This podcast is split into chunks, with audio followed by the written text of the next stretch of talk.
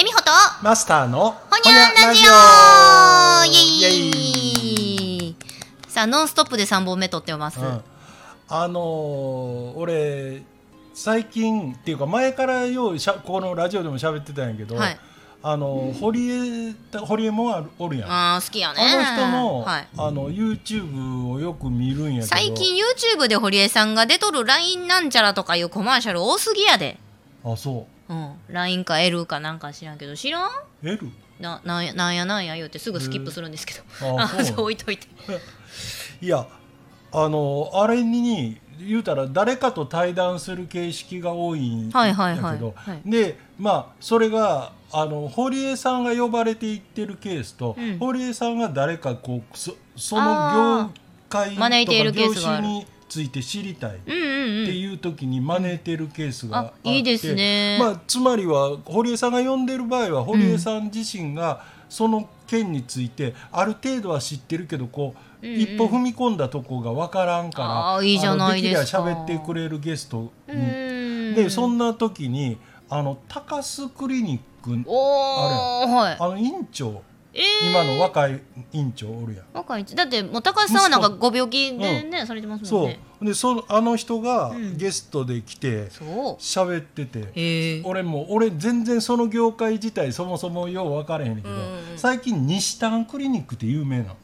西丹聞いたことあるな。その美容整形美容業界ですよね。うんいやほんでなんかすっごい勢いで、あの伸びてるらしいわ。はあ。西丹クリニック。でまあ言うたら CM とかはあああいうのもようけ売ってるうんらしいんやけど、うん。このいわゆる経営してる母体うんあるやん、うん。西丹クリニックを経営してる母体は、そもそもな何をやってた会社かって言ったら、うん。医療でも何でもなくて、うん。あの妹の w i f i ええあの要するに海外旅行行ったりした時だけ借りる、はいはいはい。あの海外でもつながるうん。w i f i のルーターな、うんうん。あれうん。をレンタルしてた、へえお会門違いというか畑違いというか。うん、だから逆に言うたら全く美容整形とは関わりのないところから、もともとビジネス始めてて。でそのつでそれがまああのちょっとコロナになって、うん。海外旅行がうん。下火になったわね当然、うんで今度その会社何やりだしたか言ったら、ん。あの PCR 検査キットを売る会社にお身おがあのカラッとこう。時代読んでるな、うん。ていうかそんなパッパパッパ事業変えれるんや。いやできるみたい。な、うん。そう。でそれでコロナの間儲かったでしょうね。そう。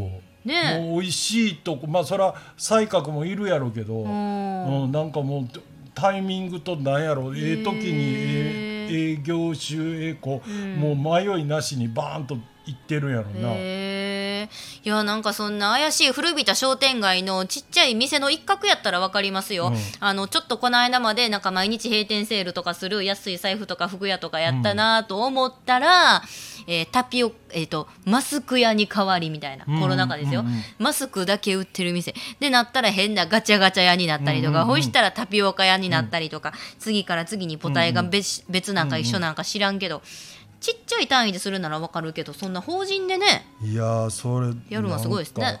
ほんでなんかその美容整形の話になって、うん。あの呼ばれてるゲストがだから高須クリニックうんの院長やから、うん。あのもうその西丹クリニックっていうところにしても他にも割とだから CM でよく耳にするような、あのとこっていうのはめっちゃ見ますもんコマーシャル、あのあれは視点とは言わへんな。なんていうのが適切なのかな。あの、い要するにこういろんなとこにあの何々院何々院ってこはいはい増やしてはいはいまあまあチェーン展開というか。うやんか、うん。あれをまあだからだから各こう主要都市にボコボコうん。作っていってるやんとこって、ん。要するに医者が足らへんらしいね。あーそっか。うん、でその高須院長曰く、うんだからもうあの学校出てう、ん。なんちゃできへんままうん。入ってきたうん。人間に、うん例えば年収3,000万とかうん。ので、あの払うから言って人を連れて、へー。医者の卵というか、うん。連れてきては、うんあの例えばこう埋没法のまあ二重うん製造マシンみたいな、はいはい。これしかできない。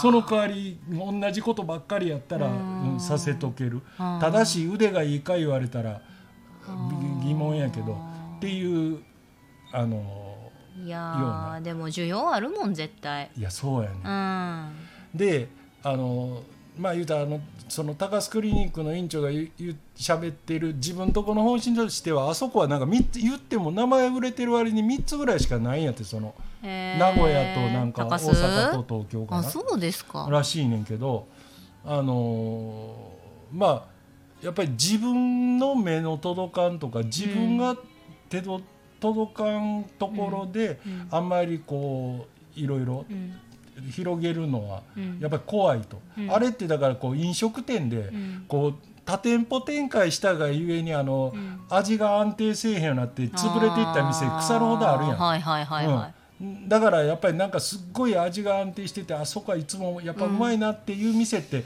あるとこからもうそれ以上金は儲かるかもしれんけどもう店出さんようになるとこあるやろ。うん。見てても分かると思うんやけど、うん、あの手法に行き当たんねんなやっぱりちょっとああいう職人的なこと。うんそうでいくらマニュアル化してもやっぱり、うん。うんそのさっき言うた焼き芋のようなその再現性に限りがあるっていうか、やっぱり腕のええのと悪いのですごいこうムラができたら誰でもできる商売にはならんし、うん。うん学校さえ出りゃええんかっちゅうわけでもないやろし、うんうんなあそれは器用なんも俺は下手くそもどうしたっておるやろうから、あれやっぱり出る医学部の人なんですかね？そあそう。そう。一応医者免許なんや、うん。医師免許。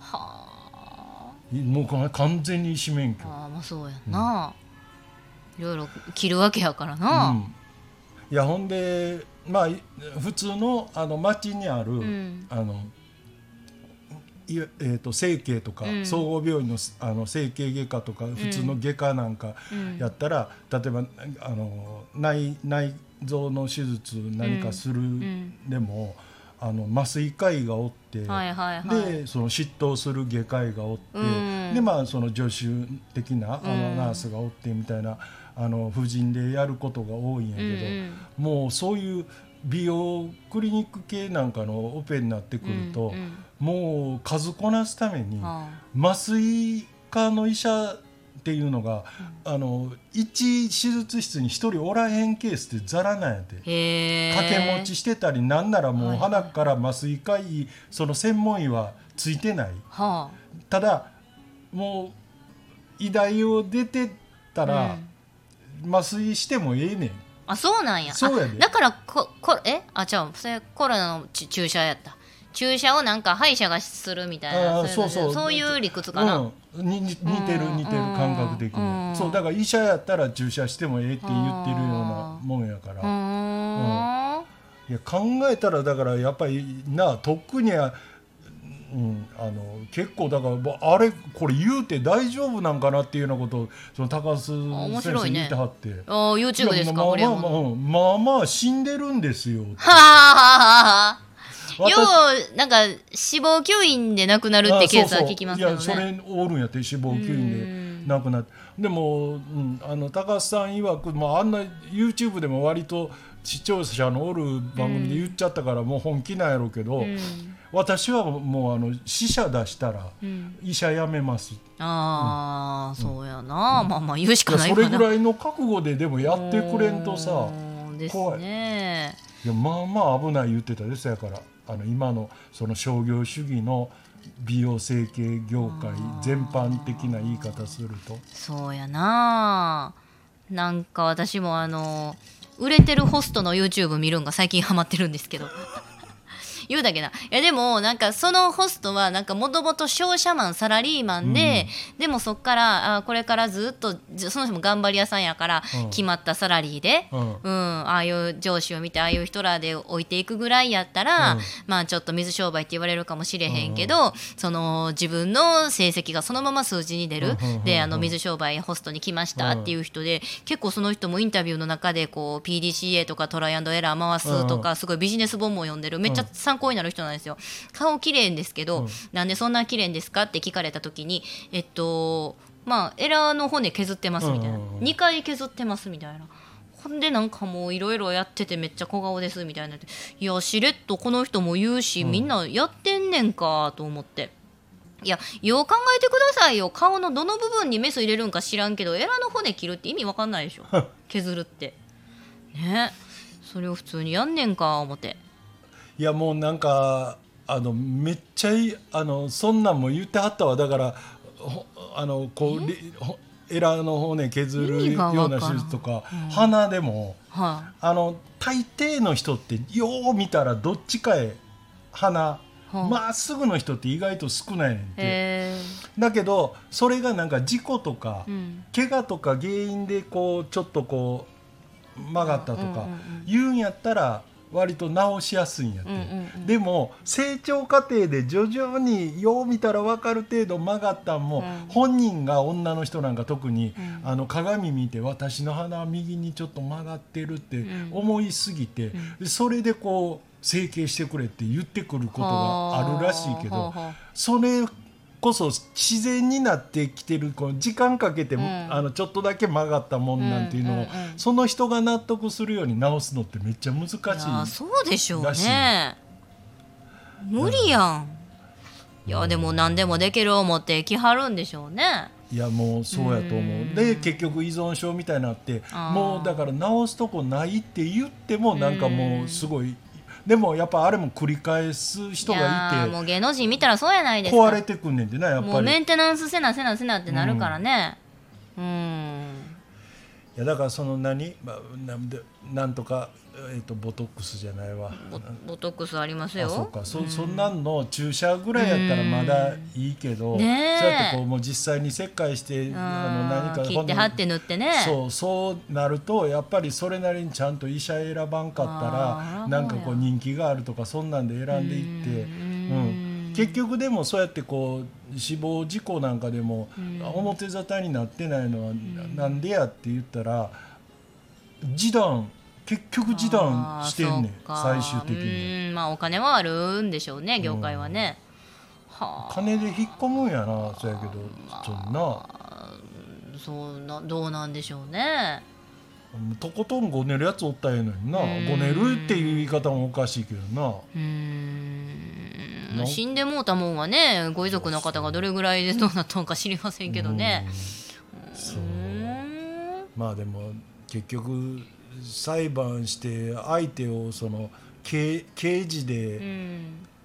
あの有罪にしたって。難しいですよ。それで賠償ゼロになる、ん。あまあ、ゼロになるのかどうかは知らんけどなそれぐらいやったらで向こうもそういううまいこと交渉してくるやろうしな。美容も医療もこいつ殺したろう思ってやってないですからうんまあねもちろんなかなか奥深い YouTube というか堀江さんのチャンネルですね。いやそうやね。あの宇宙の話とかもだからすっごいあのそれこそこの間のあのなあ先生？あのの話じゃないけど、うん。分かりやすいように言ってくれるからあのはあこんこっから始まってんのかとかあの、いわゆるこのロロロケット開発なんかも、はいはいそもそも武器から始まってるとか、うん。あの昔の俺それこそ俺らが子供やった頃に、うん。要はあの大砲の弾うん。に乗ってん。遠くへ飛んでいくっていうような漫画があったんや。はあ絵絵としてな。うんうんであれがそもそもの発想の最初になってるっていうことから喋り始めてうんうんうんうんうん。て今実際にロケット開発してる人がやでホリエモンみたいに。うんほんでこう途中だから戦時中は武器開発でどうなってどこの国が本当は進んでたんやけど、うん。それをアメリカとソ連に亡命していってしもたから、うん。ドイツにはそれがおらんようになって、うん。でアメリカとソ連があの、うん。ロケット開発一番進んだ。でも元をたどればだからほんならドイツ人なんやんかっていうう話、ーとか。ん。うん。またちょっとじゃあ富千子先生も呼ばなあきませんね。よ。かったら来てもらってまたいろいろ成り立ちを解説してもらいいや俺あたいなとのつなほら加工品しか作ってはらへんっていうかあいちごね。そういう出荷形態しかと取ってない話を聞いてたから、ん。俺それに触れるんを忘れたあなー。めっちゃ聞きたかってそこ。あもうそれじゃあ次行きましょいやだってさ、ん。あのいちあのこの間ここで喋ってもらってもしかしたらここれき聞いてくれた人で、うんうんうん。あれ富富いちごさんって、ん。あのそれこそ大阪あたりの人やったら、ん。なんか箕面にある言ってたし、うんうん。調べたら買えそのいちご買えるんかあーそうですと思ったらよねうん、それを物を売るんじゃなくて加工品ってなったら、ん。なんかさせっかくこう、まあね。告知することであの、うん、いちご売ってないがゆえになんか、うん、一応そのものはあの春先にいちご狩りとしてその場でいただけるものらしいです、その時しかでも集荷してない出荷してないわけじゃないやろ。もうあとは全部フリあのフリーズドライなりやっといてあっていうことはやっぱり収穫はその時期だけにしてるんどうなんでしょう。ちょっと本人不在の中で私は勝手に言うのもあれなんですけどまあまあまあ富千子先生もいろいろ聞きたいことがあるということで、またじゃあ機会があればまたお呼びしようと思います、では一旦この辺で。ほにゃーー